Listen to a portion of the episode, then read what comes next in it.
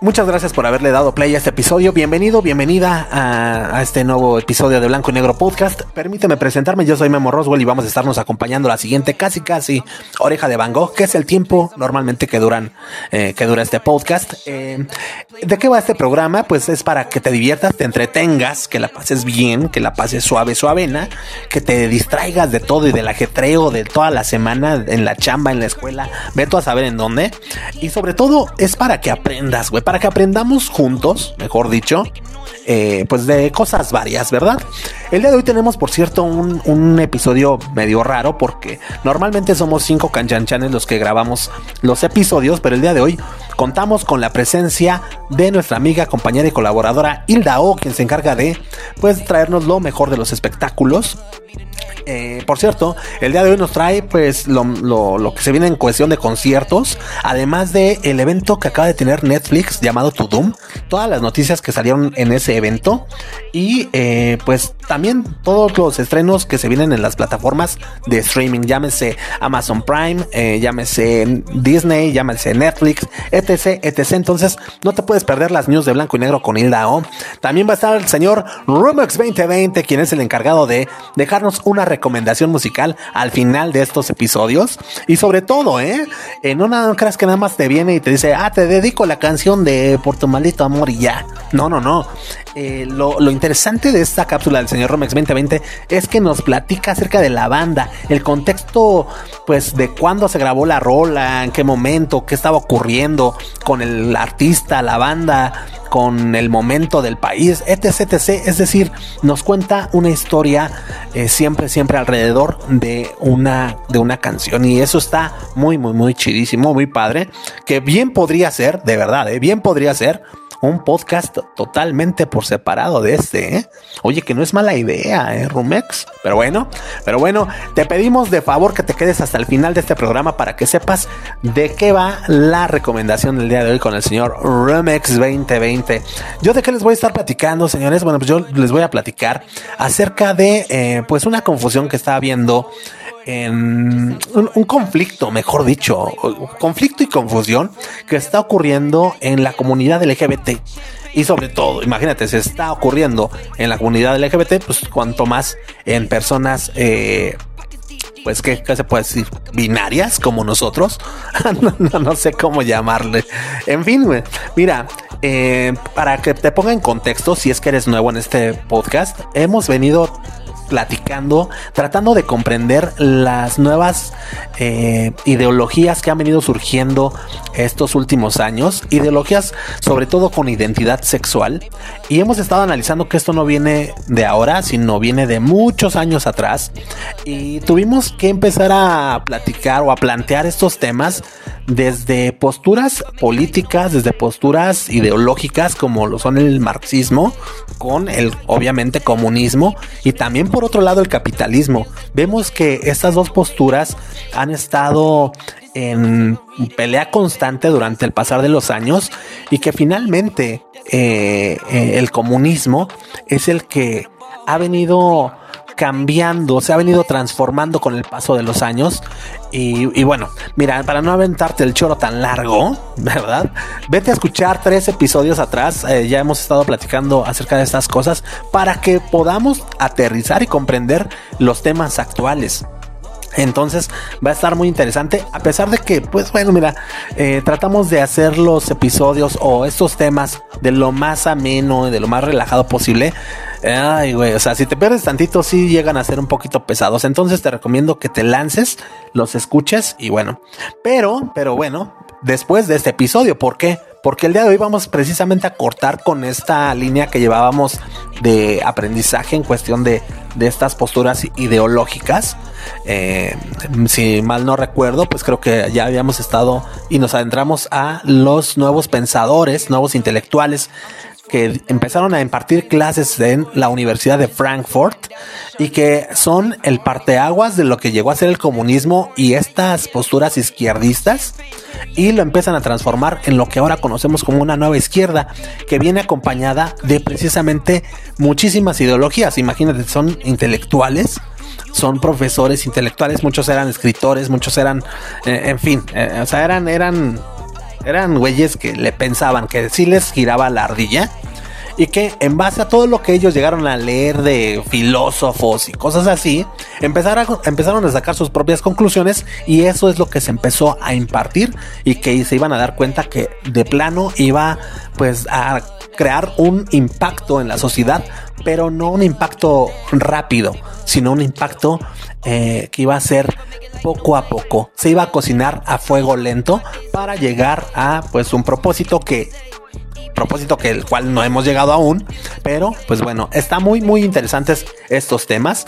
Eh, sin embargo, bueno, ¿de qué les vengo a platicar el día de hoy después de todo este chorote?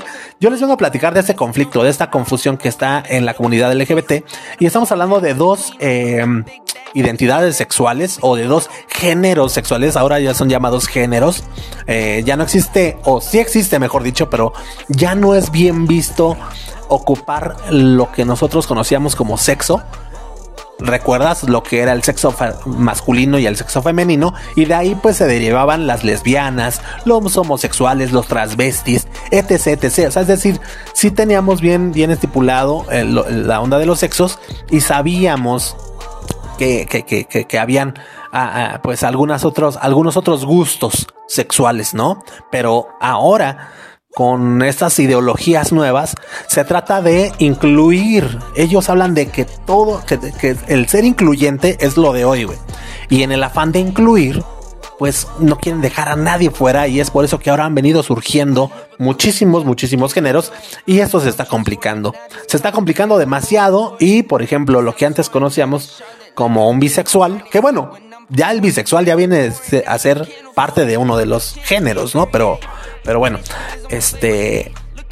Ahora lo que eh, conocemos como bisexual se está contrapolando o, extrapolando, ¿cómo se dice, Se está así, se está ahí picudeando con un género que se llama pansexual, la pansexualidad. Entonces, pues eh, lo que, quiero abordar este tema el día de hoy para que te des cuenta del el absurdo en el que estamos cayendo y la, las posibles confusiones que se están empezando a dar. Pero todo esto, pues desde de una forma, eh, pues educativa, porque antes que te entretengas con este podcast, antes que la pases chido, que te relajes y que la pases suave, queremos que aprendas, güey. Este es uno de los, de los objetivos principales de este podcast, que aprendas, pero pues de una manera más relajada y, menos, menos formal, ¿no? Nosotros no somos maestros en absolutamente nada, es por eso que te digo que queremos ir aprendiendo junto, junto contigo. Entonces, pues va a estar interesante, va a estar muy padre. Vamos a hablar de esta onda de, de la pansexualidad y la bisexualidad. Y también vamos a platicar acerca de una historieta muy bonita. No sé si a ti te tocó leerla. A mí, la neta, te soy bien sincero, no me tocó leerla, comprarla, por ejemplo, no. Sí la llegué a leer porque alguna vez llegué a ver en mi casa eh, pues historietas de este personaje. Y estamos hablando de la maravillosa historia de Mafalda. Y vale la pena, vale la pena que, pues recordemos a Mafalda y que eh, pues comprendamos bien de dónde surge este personaje y, todo este, este mundo de, Mafalda, ¿no? Entonces, ¿cuántas veces dije Mafalda? No lo sé, pero bueno, pues a grandes rasgos, así a grosso modo de esto es de lo que va el podcast, perdóname si, si me, pues, si, si, si me expandí con la introducción a mis temas, güey, pero pues hay mucha banda como tú que eh, son nuevos, van llegando por primera vez y es importante que te ponga en contexto, ¿no?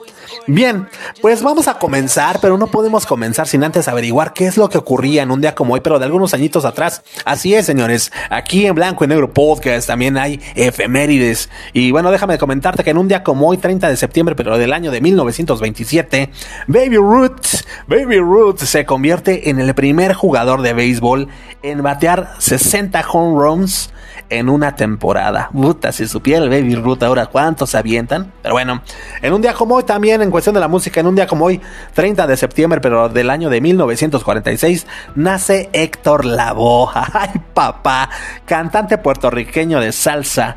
Eh, Héctor Juan Pérez Martínez, mejor conocido como Héctor Lavoe, fue un cantante de salsa puertorriqueño cuya personalidad estilo y cualidades de su voz lo llevaron a una exitosa carrera artística en el mundo y en el ámbito musical de eh, sobre todo la música latina y salsera durante los años 70 y 80. La limpieza y brillo de su voz, aunada a una dicción impecable, iba a decir adicción, que también, güey, ¿no? Aunada a una adicción, aunada a una adicción impecable y la cualidad para cantar fraseos extensos y rápidos con total naturalidad, lo hicieron uno de los cantantes favoritos del público latino. Desde 1967 hasta 1974 integró la orquesta de Willy Colón, con la que logró el reconocimiento con canciones como Aguanilé, Cheche Colé, La Murga, Juana Peña, Calle Luna, Calle Sol, Barrunto, Timbalero, Abuelita y muchas más. También integró la orquesta salsera Fania All Stars desde su creación en 1968 hasta sus últimos años de vida. Bien, señores, pues aquí está lo que ocurría en un día como hoy, pero de algunos añitos atrás. Y ahora sí, ¿por qué no?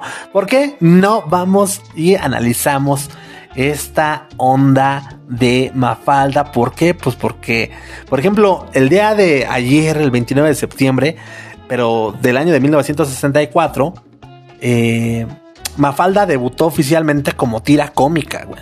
Entonces es por eso que estamos tocando este tema, porque ayer, ahora sí que el día de ayer fue su efeméride. Eh, debutó como tira cómica oficialmente, pero el personaje en sí había sido creado en el año de 1962. Ahora, su autor conocido mundialmente como el famosísimo Quino, eh, que bien responde al nombre de Joaquín Salvador Lavado Tejón, este carnal que nació en Mendoza, allá en la Argentina, el 17 de julio de 1932, aunque se inició como dibujante en el año de 1954, el éxito comenzó a, pues, a sonreírle en el año de 1962, cuando evidentemente publicó su primer libro de recopilación de chistes gráficos titulado Mundo Quino y creó la historieta Mafalda. Pero bueno, eh, Mafalda, ah, aquella pequeña crítica inteligente, eh, que también fanática de los Beatles y del pájaro loco, eh, tiene una historia muy bonita, muy, muy, muy chida, una, una genial historia. Y bueno, pues te vamos a presentar el curioso origen y también, ¿por qué no? Vamos a dar un recorrido cronológico a través de, pues, la niña de las caricaturas más famosas del mundo, ¿no? Perdón. En 1963, la empresa Mansfield le encargó al señor Joaquín Salvador Lavado, o sea, al buen Quino, una historieta sobre una familia para promocionar una nueva línea de electrodomésticos. Al final, la campaña no se realizó, por lo que las ocho tiras que el buen Kino había dibujado se quedaron guardadas ahí en el baúl de los recuerdos, ve, ahí en un cajón se quedaron guardadas. Al siguiente año, el secretario de redacción de Primera Plana le pidió una historieta al Kino y rescató sus viejas tiras y, y pues, dibujó unas cuantas nuevas, ¿no? El 29 de septiembre de 1964, se publica la primera de ellas. En ese momento fue cuando nació Mafalda. Continúan publicando eh, semanalmente, pero a principios del año del 65, por diferencias de criterio con primera plana, se lleva a Mafalda al diario argentino. Eh, este diario se llama El Mundo. Y bueno, pues reapareció 10 días después, ¿no? Pero en fin, eh, comenzó Mafalda en el 66, comenzó a traspasar las fronteras al publicarse en varios diarios de, de, Uruguay. en 1968, Mafalda empieza a editarse su primer libro en Europa. En el 69 apareció ya en Italia el primer libro que recopila sus tiras, con el título Mafalda la contestataria y con un prólogo sin firma, pero que ha escrito Humberto eh, Eco, ¿no? Eh, Kino no sospechó que un día el escritor Julio Cortázar llegaría a decir, no tiene importancia lo que yo pienso de Mafalda, lo importante es lo que Mafalda piensa de mí. En fin, en 1970 en España se lanzó el primer libro de Mafalda y la censura del gobierno eh, franquista obligó a los editores a ponerle una franja en la tapa que dice para adultos, güey. Fíjate qué, qué cañón, ¿no? En el 72, allá en Finlandia, se publicaron tres libros de Mafalda, eh, pero pues no tuvieron mucho éxito, güey. En el 73 aparecen los primeros libros de Mafalda en Francia y en Alemania. Ya el 25 de junio de 1973 el semanario Siete Días publica la última tira. Según dice Quino, se le han agotado las ideas. El ilustrador entonces se traslada a Milán, desde donde continuó realizando tiras cómicas. En 1977, a pedido de la UNICEF, Quino ilustra con Mafalda y los personajes de su tira la edición internacional de la campaña mundial de la Declaración de los Derechos del Niño. Dos años más tarde se edita en Francia el primer libro de Mafalda a color. Vámonos más para acá, en el año de 1987, Kino volvió a dibujar una tira completa con el personaje a pedido de Joan Manuel Serrat. Sí, así es, para su disco sobre poemas de Mario Benedetti. El sur también existe, que por distintas razones finalmente no se utilizó. En abril de ese mismo año, Kino dibuja a Mafalda diciendo sí a la democracia, sí a la justicia, sí a la libertad, sí a la vida, después del fallido golpe de Estado contra el gobierno de Alfonsín. En 1987, en 1986, perdón, aparece por primera vez en Estados Unidos. En 1988 volvió a dibujar a Mafalda junto a la Libertad para un cartel del Ministerio de Relaciones Exteriores de la Argentina en conmemoración del Día Universal de los Derechos Humanos. En 1990 y en Taiwán se publicaron ediciones piratas de Mafalda en chino. En 1992 se realiza en Madrid una gran exposición de 1200 metros cuadrados titulada El Mundo de Mafalda, organizada por la Sociedad Estatal Quinto Centenario, que también publica un libro con el mismo título. El 28 de noviembre de 1995 se inaugura en Buenos Aires la Plaza Mafalda. En el año 2008, la empresa Subterráneos de Buenos Aires realiza dos murales de sus personajes de Mafalda en la estación Perú. Eh, como un homenaje a Kino, el 30 de agosto del 2009 fue colocada una estatua de Mafalda en San Telmo, allá en Buenos Aires, y se ha convertido en un gran eh, reclamo turístico.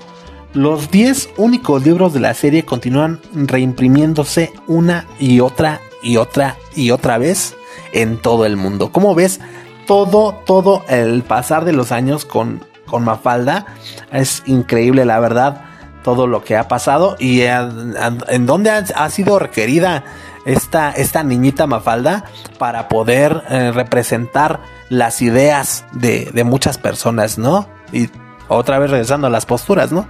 Sobre todo también muchas posturas ideológicas. En fin, ahí está la fabulosa y genial historia de Mafalda. Eh, pero bueno, pues yo creo que ha llegado el momento, ¿por qué no? De, de, de, pues ver qué onda con los espectáculos. Vámonos con las news de Blanco y Negro Podcast. Vámonos con lo mejor de los espectáculos con Hilda O. Que pues el día de hoy nos trae muchísimas noticias. Entonces, mi queridísima Hilda, adelante, por favor.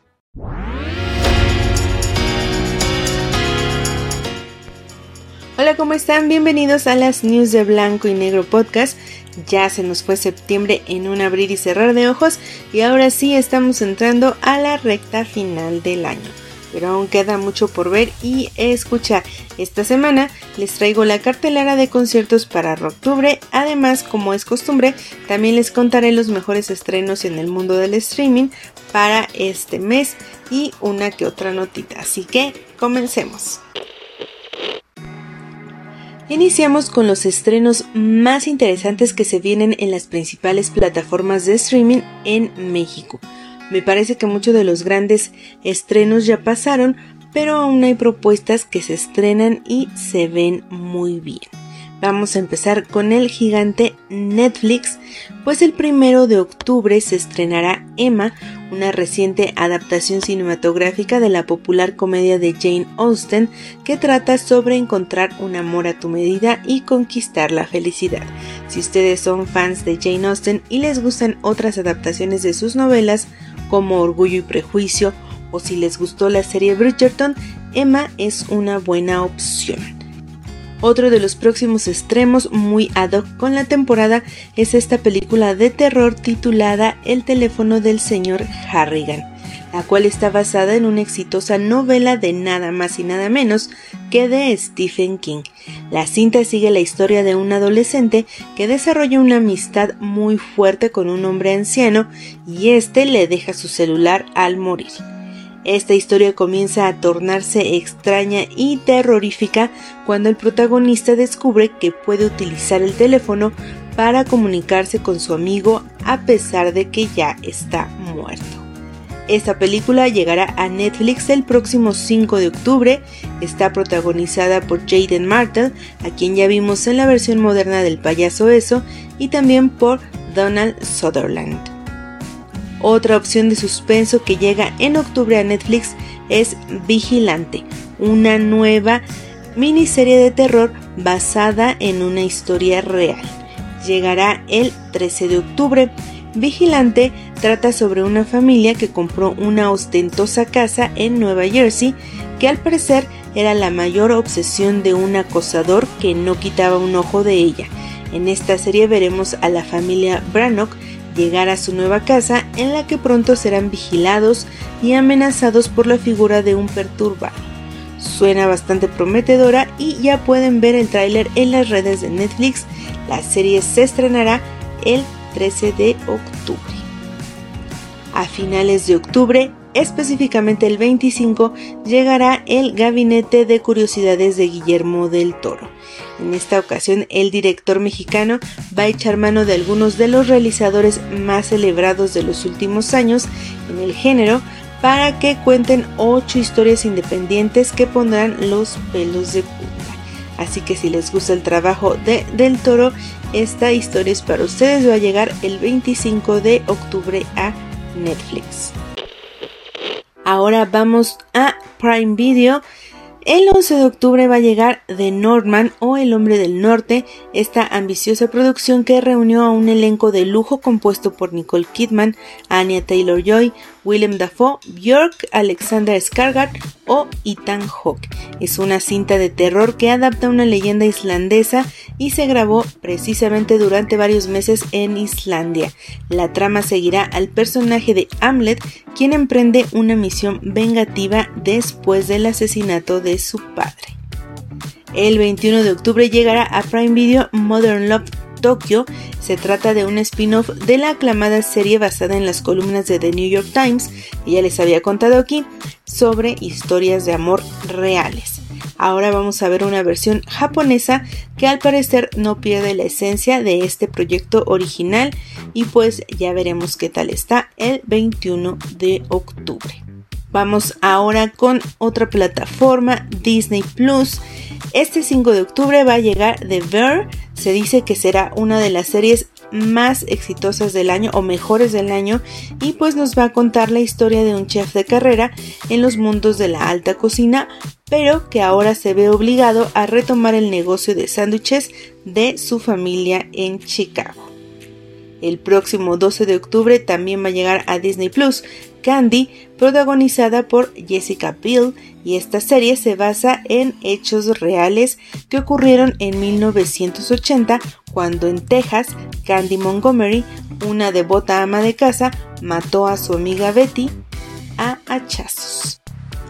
Y hasta aquí con los estrenos en streaming, pero siguiendo por el mismo camino, como les conté la semana pasada, Netflix realizó su evento global llamado Tutum, en el que la plataforma hace anuncios sobre los contenidos que llegarán próximamente. Entre los anuncios sobresalientes se dio a conocer que el psicópata favorito de muchos vuelve con la cuarta temporada de You. Esta temporada se va a dividir en dos partes, una que será estrenada el 10 de febrero de 2023 y otra el 10 de marzo de ese mismo año.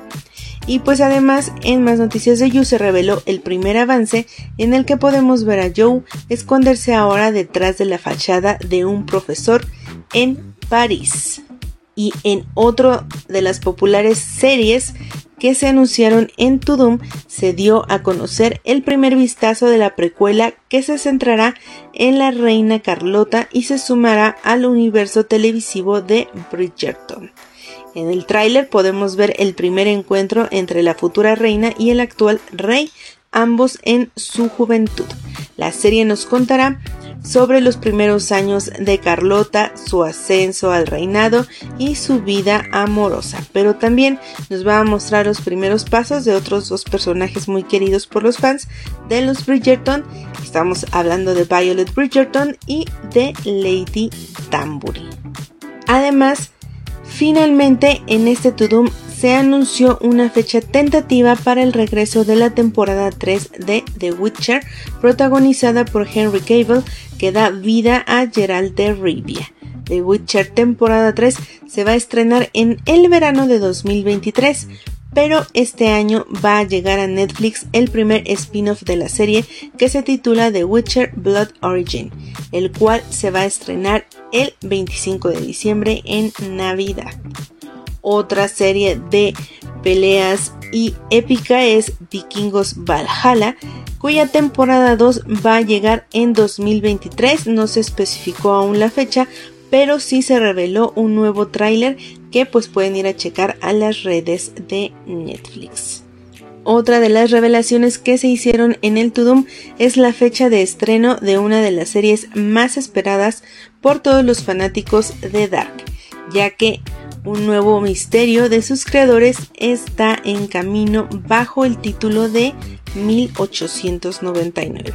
Esta serie se va a estrenar el 17 de noviembre y es una nueva serie de terror llena de misterios en la que un grupo de inmigrantes procedentes de Europa cruzan el océano en barco, algo totalmente normal, hasta que se encuentran con un buque a la deriva y que va a cambiar las cosas por completo.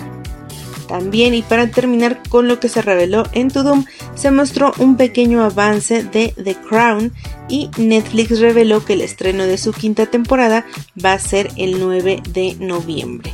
Y esta nueva temporada estará más centrada en los conflictos entre Lady Di y el príncipe Carlos. Para tener todos los detalles de lo que fue este evento global dedicado a los fanáticos pueden ir a las redes de Netflix y ahí van a encontrar todos los avances. Incluso se compartieron también eh, bloopers de algunas series como de Stranger Things y de Umbrella Academy 3 así que vayan a las redes de Netflix a checar todos estos detalles en más noticias de streaming, se dieron a conocer más detalles del spin-off de la Casa de Papel titulado Berlin, y el cual recorrerá la vida del personaje al que interpreta el actor Pedro Alonso. Tras meses de incógnitas, por fin conocemos quiénes lo acompañarán en esta eh, nueva serie. Se trata de los actores Michelle Jenner, quien será la encargada de dar vida a Keila, una ingeniera experta en ciberseguridad. Tristán Ulloa se pondrá en la piel de Damián, un amigo de Berlín desde hace muchos años, y su particular Pepito Brillo. Julio Peña es el escudero de Berlín desde que lo sacó de un oscuro pasado y junto a ellos se van a ir sumando otros actores que no han sido revelados. Esta serie está ambientada en un pasado indefinido y comenzará a rodarse muy pronto en París y España pues lo que se ha dicho de este spin-off de La Casa de Papel es que será un thriller con mucha comedia. Ahora sí vamos con la cartelera de conciertos de octubre y pues las opciones son bastantes, hay más de 100 conciertos programados para este mes. Por lo que como siempre les voy a enlistar solo algunos. Empezamos el 1, 2 y 4 de octubre con la banda alemana Rammstein que llegará con su America Stadium Tour al Foro Sol y pues estos tres conciertos ya son un lleno total. El 9 de octubre el rock de Jack White y Cat Power van a llegar al Pepsi Center. El 11 de octubre la Britannica Lord también se presentará en el Pepsi Center. El 14 de octubre, Roger Waters marcará precedentes con su espectáculo This is not a drill en el Palacio de los Deportes. El 15 y 23 de octubre, Danny Ocean llegará al Auditorio Nacional. El 21 de octubre, David Garrett se presentará en la Arena Ciudad de México el 24 de octubre, Snow the Product estará en el lunario del Auditorio Nacional y finalmente el 26 de octubre la banda italiana Moneskin se presentará en el Pepsi Center. Así que ahí lo tienen, una pequeña lista de los más de 100 conciertos que habrá en este octubre.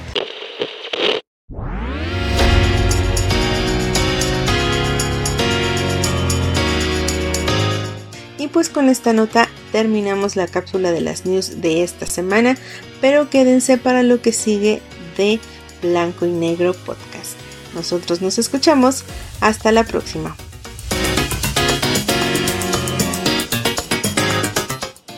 Muy bien, señores, pues esperemos que les haya gustado eh, eh, la cápsula de Hilda. Todo lo mejor de los espectáculos, ya saben, lo tuvieron aquí en Blanco y Negro Podcast. Y pues, pues bueno, muchísimas gracias, Hilda. Y a ustedes esperemos que les haya gustado muchísimo. Ha llegado el momento de pasar a temas interesantes. Mm, o sea, todos estos temas han sido interesantes, pero ha llegado el momento de entrar en conflicto, güey. Vamos a hablar de la bisexualidad y la pansexualidad.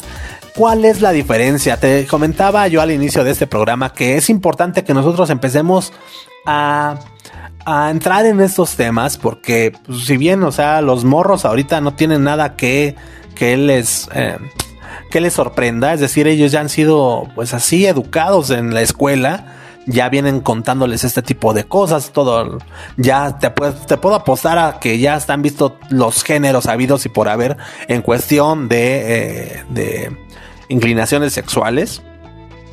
Pero nosotros no, güey. Nosotros nos tocó la época de los sexos, ¿no? De, de, de, o sea, es decir, no nos, no nos tocó ninguna ideología, güey. Por lo menos en, en estos casos de, de identidad sexual, pues no vino ningún dirigente de algún lobby LGBT, ni vino ninguna petición política, ni vino ninguna agenda agenda de, estudio para la educación en la cual se nos instruyeran pues algunas cosas. A nosotros lo como la forma en la que se nos enseñó fue por medio de la ciencia y de la biología en la cual pues eh, nos dijeron eh, y nos dijeron bien que el ser humano se divide en dos sexos, el femenino y el masculino. Y pues con eso crecimos, ¿no, güey? De ahí en fuera, pues te digo, empezamos a, ver, pues ya, que ya está, que el homosexual, que la lesbiana, que, que el transvesti, que e, etcétera, ¿no? Pero, en fin, no eran, no eran demasiados eh, los gustos sexuales, ¿no?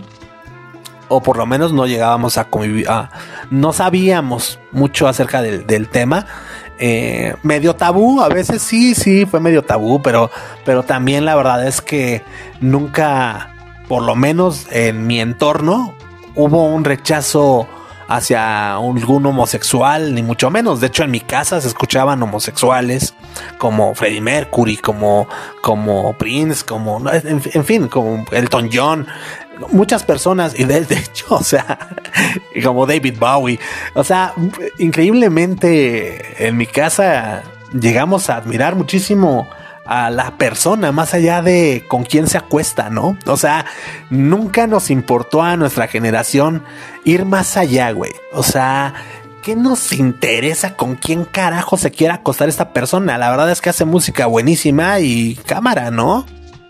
O sea, la verdad. Eh, pero bueno, eh, no quiero también empezar a chaborruquear y empezar a decir es que nuestros tiempos era diferente y si es que ahora ya con cualquier cosa, no, pues no, no se trata de eso, sino todo lo contrario, vamos a, estudiar un poquito más, güey, y para eso es este episodio en el cual, bueno, pues... Eh, pues te comentaba que actualmente estos términos de bisexualidad y pansexualidad bisexualidad y pansexualidad han generado confusión, sobre todo en la sociedad moderna, debido a las similitudes, güey. Pero, pues bueno, la bisexualidad y la pansexualidad no son lo mismo al final de cuentas. Y bueno, te vamos a contar todo, todo, todo acerca de esto, ¿no? Eh, y es que mira, en todo este abanico de las orientaciones y atracciones románticas o sexuales que han venido surgiendo con el afán de no excluir a nadie, güey. Pues incluye un término que desde hace mucho tiempo se maneja con más soltura en, en el lenguaje diario. Y estamos hablando de la pansexualidad, ¿no? A pesar de que este vocablo técnicamente existe desde la época de Sigmund Freud, ¿no? Eh, tomó muchísima fuerza cuando los cantantes Miley Cyrus eh, Brendan Urie y eh, Janelle Monae se declararon pansexuales. Así es, y bueno, pues aunque muchos corrieron a buscar su significado en el internet y todo eso, a raíz de dichas declaraciones, este es un término que sigue generando muchas dudas y sobre todo mucha controversia. Ojo, no en personas como tú y como yo, ¿eh? En la comunidad LGBT, güey. Una de las principales dudas que genera el término surge eh, al momento de diferenciarlo con otro, con otro género que es muy similar y es la bisexualidad. Pero, ¿realmente hay razón para que exista esta confusión? Eh, o sea, si son muy similares. Bueno, mira, vamos a adentrarnos primeramente en lo que es la bisexualidad. La bisexualidad se encuentra definida como la orientación sexual de una persona al sentir amor o deseo sexual tanto por personas de su mismo sexo como del sexo contrario. Esa definición es una de las tres clasificaciones primordiales de la orientación sexual junto a la heterosexualidad y la homosexualidad. La Asociación Estadounidense de Psicología declara al respecto que la orientación sexual se ubica a lo largo de un continuo. En otras palabras, alguien no tiene que ser exclusivamente homosexual o heterosexual, pero puede sentir diferentes grados de ambos. La orientación sexual se desarrolla a lo largo de la vida personal. Muchas personas se dan cuenta en diferentes momentos de su vida que son heterosexuales, bisexuales u homosexuales. Esta es una doctrina que, eh, pues, que, que, vienen, este, que vienen surgiendo. O sea, te puedes dar cuenta, empiezan a, a, hablarte de que, pues, es, es normal. Es, es normal. Fíjate, nosotros, nosotros sabíamos que todavía como a los, no sé, güey, 17, 16, entre 16 y 19 años, todavía hay un conflicto de identidad, ¿no? En, nosotros. Y, bueno, pues ya con el pasar de los años te das cuenta que simplemente es, es parte de la vida. Pero no, aquí ya, ya este, la Asociación Estadounidense de Psicología, pues ya, ya se quita todas estas cosas y te dice, ¿sabes qué? Pueden haber también bisexuales y esto te puedes dar cuenta pues al pasar de los años, ¿no? No importa a qué edad te llegue, te vas a dar cuenta tarde que temprano, ¿no? En fin, en fin, en fin. Este término surge por primera vez en el siglo XIX, cuando algunos teóricos trataron de explicarla. Uno de los primeros en hacerlo fue Sigmund Freud, que planteaba la teoría de la bisexualidad innata. Para él, para el Sigmund Freud, todos los seres humanos son bisexuales al nacer. Ay, Dios mío, güey. No manches. Yo la verdad, este...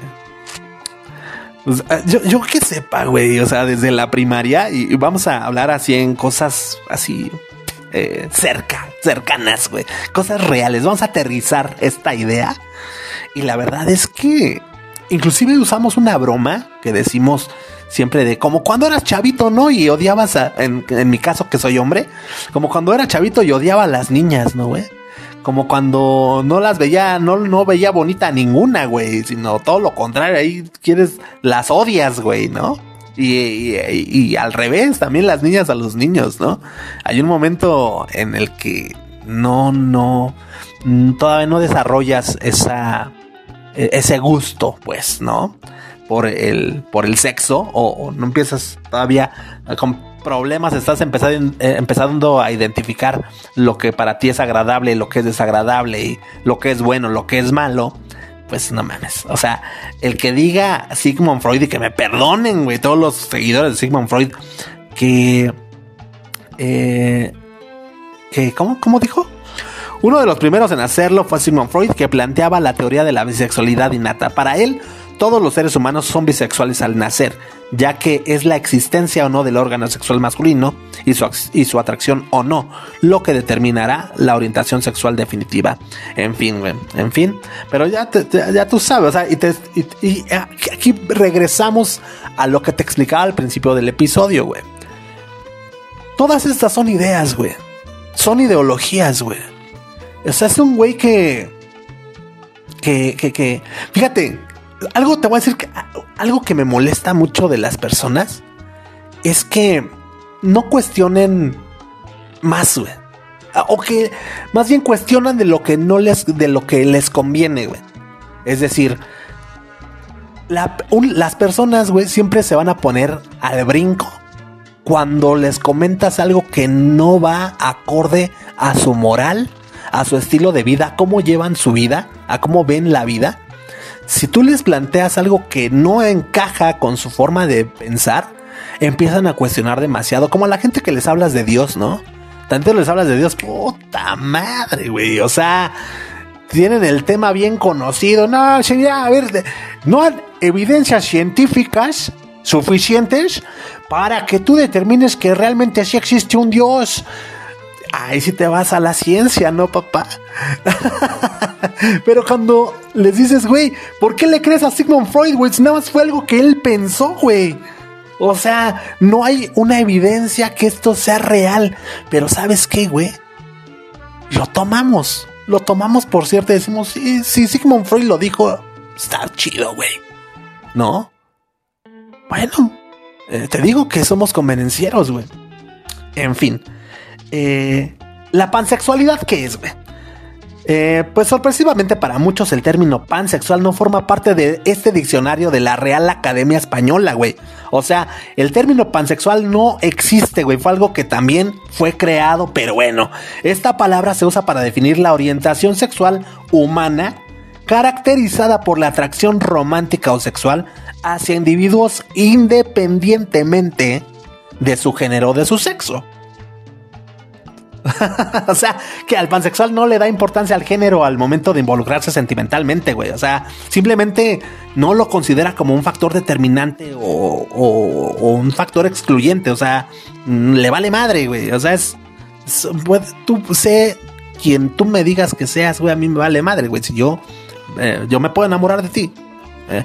Esto quiere decir que, que un sujeto pansexual puede entablar relaciones románticas con mujeres, con hombres, con transexuales, con transgéneros, queers, intersexuales, no binarios, etc, etc. Perdóname que me ría, güey, pero neta, chécate, güey, cuántos géneros hemos mencionado y, vamos a caer y vamos a terminar en lo absurdo, güey, con el afán de incluir todo. Estamos excluyendo la razón. Ay, güey, aunque el uso del término pansexual es bastante nuevo, sus raíces se, remontan a principios del siglo XX y también a la obra del famoso psicoanalista Sigmund Freud, como explican desde Picará Magazine. Eh, eh, pues el, neurólogo empleó la palabra para explicar que la mayoría de las conductas humanas se derivan de instintos sexuales. Así es, lo escuchaste muy bien, de instintos sexuales. Para Sigmund Freud, eh, pues la, mayoría de las conductas humanas se derivan de instintos, güey. Para Sigmund Freud no, no hay moral. Para Sigmund Freud no hay... No hay nada, güey. Somos como animales. Y así nos ven, güey. Así nos. Somos como animales, güey, que respondemos a instintos, güey. Si tú eres una de las personas que, que, que, que, comulga con, con estas ideas, pues, güey, entonces, ¿qué es la moral? ¿Cuáles son tus parámetros de moralidad? ¿Qué es lo que te permite a ti discernir qué está bien y qué está mal? Tu perro no distingue qué está bien y qué está mal. La verdad, güey. Él está entrenado en el mejor de los casos. Está entrenado para que no haga cosas que a ti no te gustaría que hiciera, como es el hacerse del baño adentro de la casa, como es rasgar los sillones, como es ladrarle a las visitas. Güey, pero eso es porque tú se lo has enseñado, pero si tú lo dejas, el instinto del perro va a ser proteger tu cantón, güey. Va a ser eh, marcar, y por eso le va a ladrar a las personas que lleguen a tu casa. El instinto del perro es, pues, marcar su territorio y lo hace por medio de la orina. Por eso va a empezar a marcar tus sillones, tu alfombra, todo. Es decir, eh, eh, eh, el instinto animal es, es, es, es, güey, o sea, es muy diferente a la manera en la que nos, nos manejamos los seres humanos, güey. Tú le enseñas cosas a tu perrito, ya por eso tú acá te vas bien hipster, bien hipster, ya paseando a tu canino, bien entrenadito y con su correa, güey, pero no te das cuenta que le estás enseñando cosas. Finalmente estás limitando sus instintos, güey. Sigmund Freud, neta, neta, ahora sí te la Neta, te la jalaste, güey. O sea, ¿cómo es posible que sigamos cayendo en el absurdo de compararnos con animales, güey? Esto es lo que, esto es lo que a mí no me permite, o sea, es lo que me llena de coraje. Yo no tengo coraje hacia ningún tipo de persona, güey. O sea, siempre lo mencionamos en este podcast desde un principio, es el de, ¿sabes qué, güey? Para aquí, aquí en este podcast, todos somos iguales, güey. No nos interesa ni la política, ni el fútbol, ni la religión, ni mucho menos, güey. Pero, pero, eh, esto es muy diferente, güey. Porque no estamos hablando de las personas. Es decir, yo no estoy juzgando ahorita a una persona que se dice ser pansexual o transexual o cada quien, de verdad, que cada quien viva su vida como quiere. Aquí el problema es que empecemos a darle nombre a cosas que ni existen, güey. Solamente porque un güey se le ocurrió, güey. Ah, pues tengo una idea, güey. Vamos a llamarle a esta madre pansexual, güey. Porque, pues la neta, para mí, güey, las conductas humanas se derivan de instintos sexuales, güey. Entonces, ¿por qué no Sigmund Freud, yo no, pues no sé, se habrá dado a su jefa alguna vez? Perdón, eh, perdón, perdón. La neta, pero, pero es que sí me da coraje, güey. O sea, se habrá dado a, a su jefa, güey. Este, perdón, perdón que lo diga así de burdo, así de, de, vulgar, güey, pero, pero cuando tú te manejas por instintos animales, güey, bueno, por instintos que, pues, como, como los animales, no hay parámetros de moralidad, güey. ¿Qué te indica que está bien y que está mal, güey? O sea, ¿por qué no matas a, todos a tu alrededor, güey? Finalmente, aquí, güey, por instinto sobresale el que, el que más se sabe adaptar, ¿no? A las condiciones, güey. Y el león, para adaptarse en la jungla, güey, le tiene que romper su mandarín en gajos a los demás que se quieran poner al brinco, güey. Y aquí, ¿por qué entonces? Ay, no, vamos a poner leyes, vamos a poner. No, güey, pues porque no, no nos manejamos por medio de instintos, güey. Nosotros tenemos la capacidad de pensar, güey, de discernir en fin, güey, en fin, en fin. Entonces, pues de ahí salió, fue la primera vez que se utilizó a principios del siglo XX. Este, pero bueno, de, de Sigmund Freud. Si tomamos en cuenta las definiciones literales de ambos consejos, no tendríamos que tener ninguna duda sobre las diferencias de ambas orientaciones sexuales, porque pues queda bastante claro, ¿no? Mientras que la pansexualidad minimiza la importancia de la sexualidad y el género, la bisexualidad le da relevancia a estos matices, ¿no? Además, pues si nos ponemos a analizar la etimología de ambas palabras, eh, pues encontramos base para estas diferencias, porque por ejemplo, la palabra bisexual es fruto de la suma de tres componentes claramente delimitados en latín, es decir, el prefijo bi, que significa dos, el sustantivo, que es sexus, que es equivalente a sexo, y el sufijo al, que se, eh, utiliza para indicar relativo a. Por otro lado, la palabra pansexual es igualmente fruto de la suma de los mismos tres componentes de latín, con la única diferencia que el prefijo es pan, cuyo significado es todo Ahora, las dudas surgen cuando aún a pesar de estas claras distinciones, activistas bisexuales, fíjate, güey, fíjate, todo este peor está metido en la comunidad LGBT, güey, en la de la inclusión, la de la multicolor. Em, activistas bisexuales afirman que bi no responde a la dualidad de los géneros tradicionales y definen su orientación como atracción hacia dos géneros que no necesariamente son los géneros binarios, hacia más de un género, hacia todos los géneros o hacia el mismo género y diferentes. Estos mismos activistas han generado que se acuse a los pansexuales de promover la bifobia, así como lo escuchas, güey. O sea, ya los bisexuales dentro de la comunidad LGBT están diciendo, no mames, güey. Es que la neta, los pansexuales nada más vinieron a promover la bifobia, güey.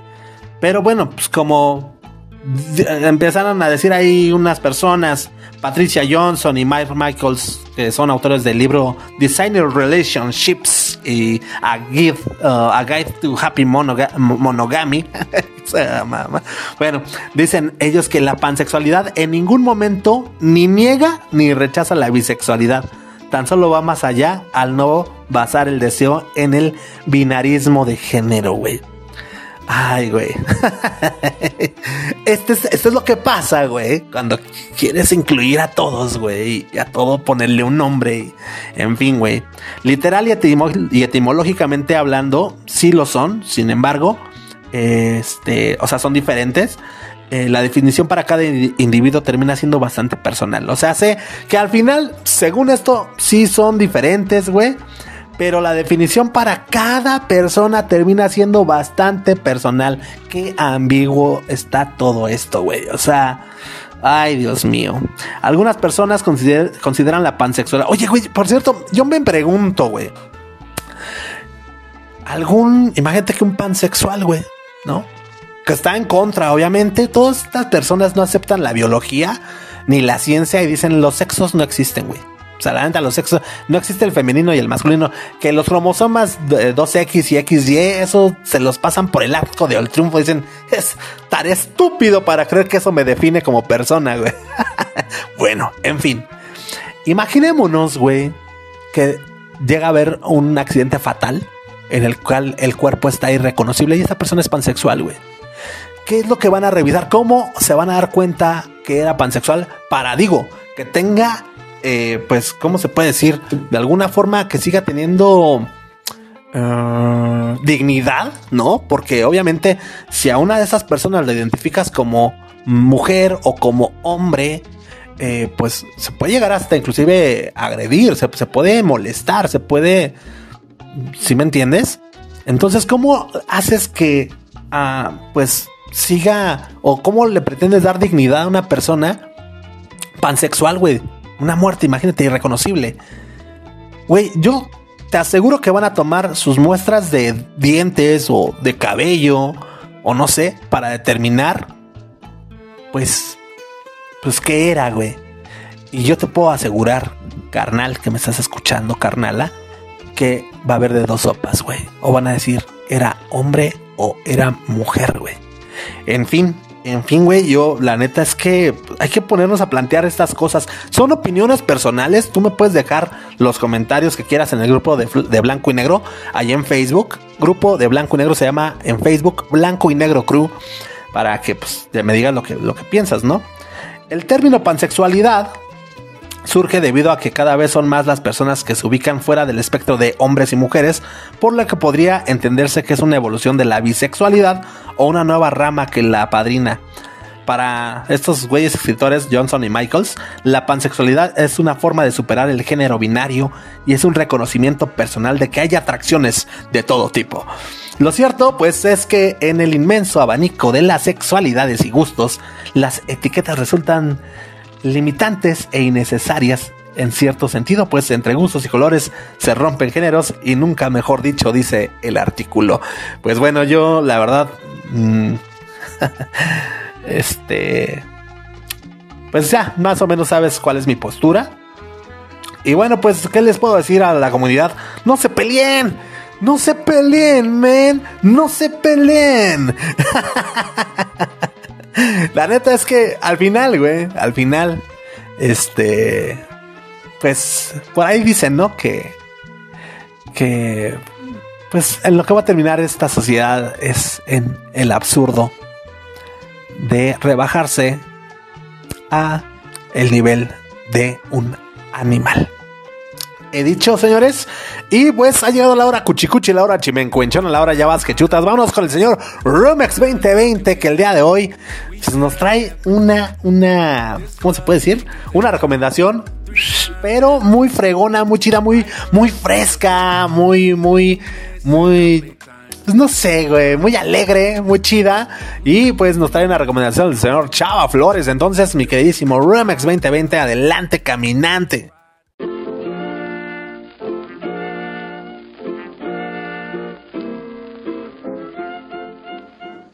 Hola, ¿qué tal amigos, amigas de Blanco y Negro Podcast? ¿Cómo están? Yo soy Rumex 2020 y los saludo con mucho gusto y ya también con mucha prisa a estas horas. Hoy viernes 30 de septiembre de 2022. Y bueno, estamos terminando septiembre, como bueno, que como te mencioné hace tres programas, es el mes en que todos los mexicanos nos identificamos y es cuando más sale a reducir nuestro orgullo nacional. Y en este mood de recomendaciones que nos identifican como mexicanos, hoy quiero recomendarte una rola de un, un, compositor que principalmente aportó a la cultura mexicana pues esas letras de buen humor y picardía características de nosotros, basadas en pues en la en la vida en la antigua Ciudad de México pero que con el tiempo fueron siendo adoptadas en el resto del país, por lo que hoy se le reconoce como uno de los compositores más icónicos del pueblo. Y te estoy hablando de Salvador Flores Rivera, mejor conocido como Chava Flores, que recordamos con mucho cariño. Y Chava Flores eh, nació en la Ciudad de México un 14 de enero del año 1920 y murió el 5 de agosto de 1987. Eh, fue un compositor e intérprete de canciones mexicanas populares de la primera mitad del siglo XX, como pues obviamente por, por las fechas este, te imaginarás.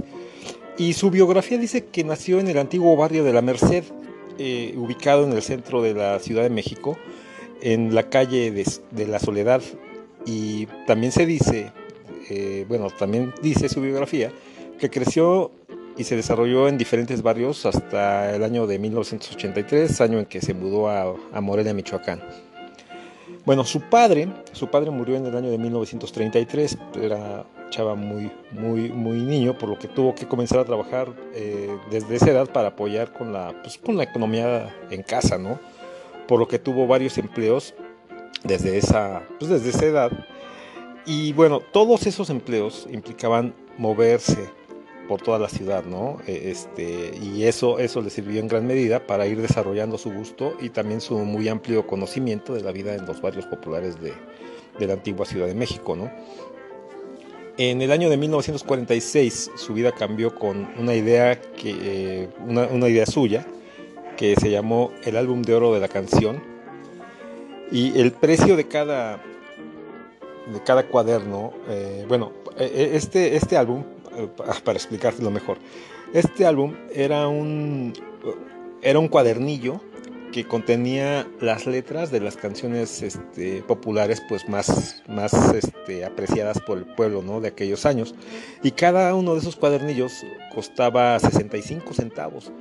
Y pues este, circuló durante cuatro años este cuadernillo.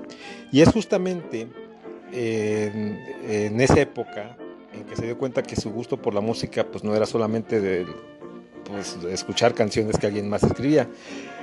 Así que comenzó a componer sus propias canciones. Y bueno, esto, eh, ese cuadernillo, eh, digamos que se fue, pues tuvo, tuvo renombre, tenía mucha circulación aquí en el país, era muy buscado.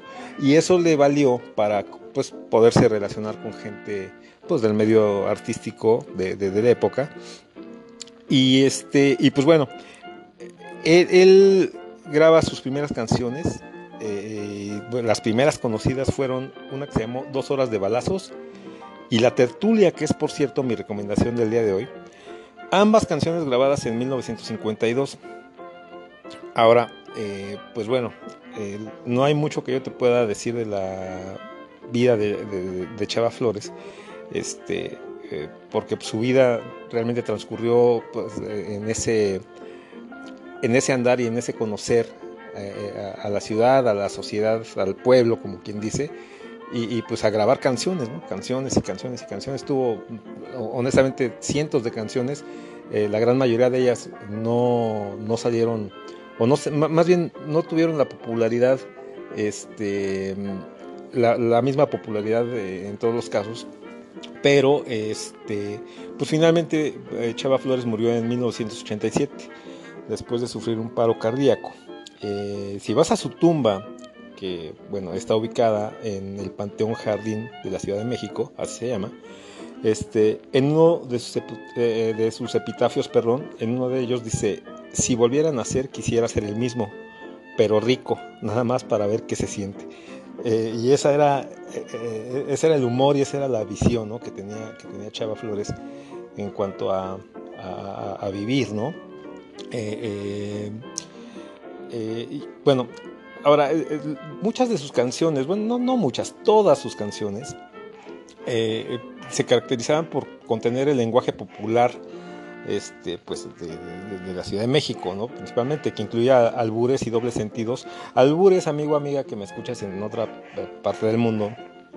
Un albur es eh, em, un juego de palabras que mezclan, o, que más bien, eh, es un juego de palabras en el que se, se puede usar una frase de uso regular, pero dándole un doble sentido que, la mayoría de las veces lleva una connotación sexual. Eh, es algo complejo, es algo complejo y es, esa parte de, la cultura y el folclore mexicano que también distingue mucho a, pues a la gente oriunda ¿no? de, Ciudad de México. Eh, y bueno, dentro de todas esas canciones, este, hay, pues hay varias muy, muy, características, ¿no? Eh, eh, una que se llamó, bueno, te, voy a nombrar varias, ¿no? Una que se llamó ¿A qué le tiras cuando sueñas mexicano? La que te mencioné, Dos horas de balazos. Había una que se llamaba El cumpleaños de Escolapia. Bueno, también, entre paréntesis, Chava usaba muchos nombres, pues también pues eran muy, muy típicos en aquellos años que alguien le pusiera a, sus hijos este, o a sus hijas, en este caso Escolapia, hay otra canción que se llama Los 15 años de Espergencia. Espergencia, ¿quién le pone a su hija Espergencia hoy en día? Pero bueno, así les ponían. Otra que, se llamó El gato viudo, La taquiza, que, de esta canción de La taquiza derivó un éxito muy, muy, que sonó mucho en los años 80 con una, con una agrupación por ahí este, de, pop. Hay otra que se llama Los pulques de Apan, eh, Peso sobre Peso, que también se le conoce como La Bartola y otro de sus himnos que se llama Sábado Distrito Federal, eh, que eh, esta canción, pues lo que, lo que te explica es este, pues, la vida de un mexicano, de, un, de un, oriundo de la Ciudad de México, pues un sábado que usualmente o comúnmente este, pues, se iba a trabajar mediodía este, y después del mediodía, bueno, pues ya se organizaba este, irte a comer unos tacos o irte a bailar o irte a una fiesta o a un cumpleaños, etc. etc. Ahora, ah, de, la, gente famosa aquí en México que llegó a interpretar sus canciones, destacan Eugenia León, don Germán Valdés Tintán, Guadalupe Pineda, el mismo José Alfredo Jiménez llegó a cantar alguna canción de, Chava. Eh, María Antonieta de las Nieves, la chilindrina también por ahí en algún disco que hizo puso una de estas canciones en su, en su repertorio. Oscar eh, Chávez, Pedro Infante, que por cierto interpretó esta canción que te recomiendo hoy, que es La Tertulia, y Pedro Vargas, ¿no? Bueno, eh, y como te decía, todas sus canciones tienen un sello particular por su modo especial de ver y comprender la vida del capitalino. Eh, su originalidad y visión lograron que sus canciones se conocieran, como te decía, en todo el país y aparte de todo, no solamente fue popular en las clases este, obreras o, de barrio, sino también eran de, del agrado en algunos sectores de la clase alta de aquella época. Eh, Chava Flores también fue uno de los eh, autores musicales más influyentes. Se le ha catalogado como un cronista de la gran urbe, conocedor de la sociedad del DF, que en aquel entonces así se le conocía a la Ciudad de México y, supo mirar eh, y ver y apreciar eh, pues lo, que conformaban las costumbres de, pues, los habitantes de, esta, de esta gran urbe, ¿no? de esa gran capital. Y, bueno, dentro de, ese, dentro de esa mirada, de esa perspectiva, encontró que nuestro ser, el ser del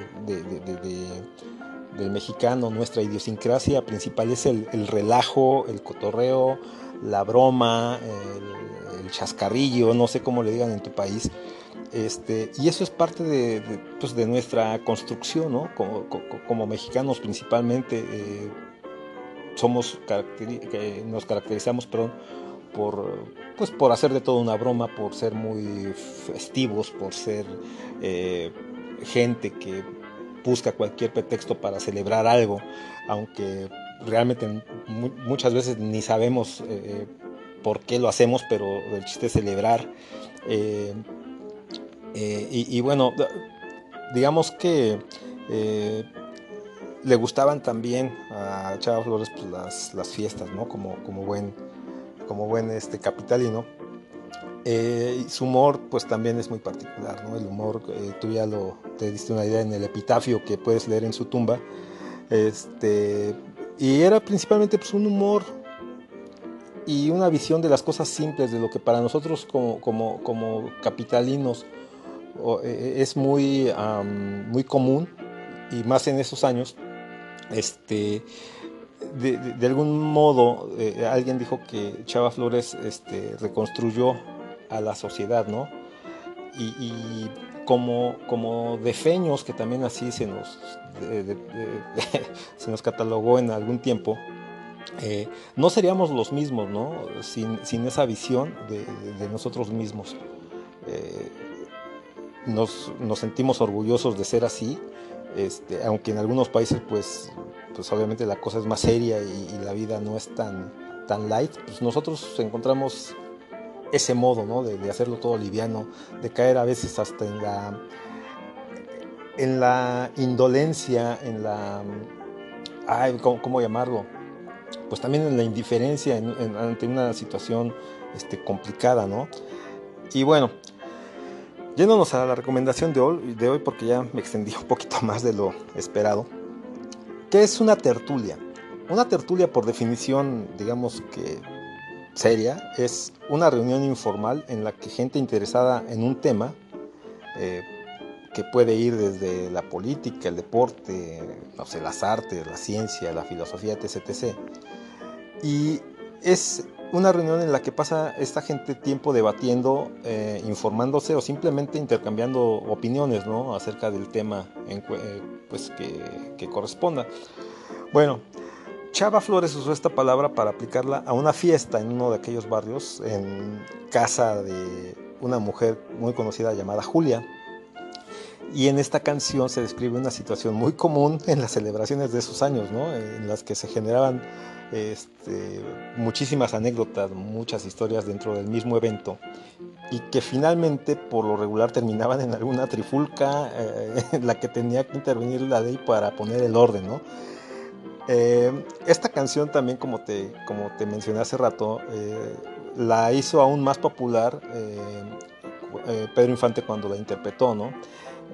pero en esta versión de Pedro Infante eliminaron algunas partes y vienen siendo partes en las que, digamos que se trata de algunos diálogos em, y bueno, por ejemplo, la, primera parte es, es, una especie de, intro en la que Chava describe a Doña Julia y a sus cinco hijas de una forma en que sugiere que más que pues, madre e hijas, se trata de una, pues, de alguna, no sé, casa de mala nota, casa de citas o no sé cómo se le llame. Bueno, de hecho no sé si existen hoy en día, pero en aquel entonces se le, llamaba así, a lugares donde, bueno, pues había, pues eran, eran muy frecuentadas por, pues por caballeros que pues iban a buscar este, compañía femenina y obviamente pues no eran bien vistas, ¿no? En la parte intermedia y casi al final eh, este, pues, son, como te decía, pues, eh, algunos diálogos chuscos en doble sentido que también se dan durante la reunión. Y te voy a leer un poquito de la letra, seguramente vas a escuchar palabras algo raras, pero son palabras que se usaban en aquel entonces en el barrio y que con el paso del tiempo cambiaron o simplemente desaparecieron, ¿no? Ahí te voy. Dice, la otra noche fui de fiesta en Case Julia. Paréntesis, en Case es como que una abreviación de decir en casa de. ¿Sale? Bueno, otra vez empiezo. La otra noche fui de fiesta en Case Julia. Se encontraba ya reunida la familia. Maripepa, Felicitas, Luz y Otilia, y Camila, que alegraba la tertulia. Mientras Lupe daba al niño su mamila, doña Cleta pidió una botella Celia nos formó a los de confianza dos en fila y brindamos con charanda de Morelia. Después Amalia puso la vitrola. Vitrola, entre paréntesis, es una especie de sinfonola tocadiscos de aquella época. Y le tupimos a la danza. Ahí hechos bola. Había un cadete que se daba a chelo, más la canija con Gaspar se daba vuelo. Y bueno, está, está, está chusca, está chusca. Y, pues la verdad se me hizo una muy buena recomendación. Eh, quizás ni idea ¿eh? de, tu parte, amiguito, amiguita, que, me escucha, sobre todo si eres muy jovencito y quizás ni tus papás eh, están familiarizados con, la obra de, Chava Flores, pero pues uno de los objetivos de este espacio, tú lo sabes, pues es pues a lo mejor mostrarte algo que pues quizás no, no habías tenido la oportunidad de escuchar y pues qué mejor que en este mes de septiembre que hoy termina, pues compartirte esto que también nos identifica mucho como mexicanos, es parte del pueblo y como te decía, no solamente de, la gente de Ciudad de México, de antes, este, sino que se expandió al resto de la República y pues se ha adoptado como uno de esos grandes compositores ¿no? Eh, eh, del país, con el cual pues también nos identificamos con mucho cariño. Espero que te haya gustado, espero que no, que no te haya resultado sosa o que no te haya resultado aburrida esta, e, esta, esta recomendación y este, y este pequeño resumen de lo que eh, pues, fue eh, o es la obra de, Chava Flores, pero te lo hice y te lo, te lo trabajé y te lo desarrollé con mucho gusto, con mucha, mucha alegría y también pues, con cierta nostalgia en el sentido de que pues, no puedo terminar de imaginarme cómo era la vida en aquellos años, pero pues valga, valga esta recomendación para cerrar septiembre. Y pues bueno, para el mes de octubre, noviembre, diciembre ya estaremos tomando nuestro ritmo normal. Ya no estaremos siendo tan temáticos, pero eh, pues sé que esta recomendación te va a gustar. Esta te la voy a dejar, esta sí te la voy a dejar ahí en la, eh, eh, en la página de Blanco y Negro Crew y también va a estar en el playlist de, de Spotify. Ok, pues bueno, Dicho lo anterior, me despido ahora sí, soy Rumex 2020. Espero que disfrutes mucho a Chava Flores y la tertulia. Eh, pues nos escuchamos en la próxima. Súbele, súbele, súbele más. Adiós.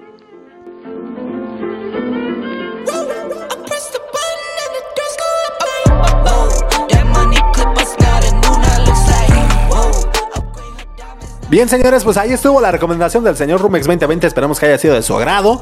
Este, pues nada, hemos llegado al final de este episodio. Gracias, Rumex, por, por tu cápsula. Estuvo muy chida, muy fregona. Y a ustedes también muchas gracias, señores. Gracias por haberle dado play a este episodio. Perdón si, si, si, si fui un poco redundante o, o no sé. Eh, tengan en cuenta de verdad y cuenten con ello. Cada día vamos a luchar más por esforzarnos para que ustedes se entretengan de lo más lindo, de lo más chido y eh, pues que todos estamos chido, ¿no? Entonces, pues sin más ni más, señores, a nombre de todo el equipo de colaboración, a nombre del señor Rumex 2020, de Hilda O, del señor Flippy del Barrio Palmundo, que el día de hoy no nos pudo acompañar, así como Mili, eh, pues yo soy Memo Roswell. Esto, señoras y señores, el día de hoy fue Blanco y Negro Podcast. Nos escuchamos la próxima semana. Ciao, ciao.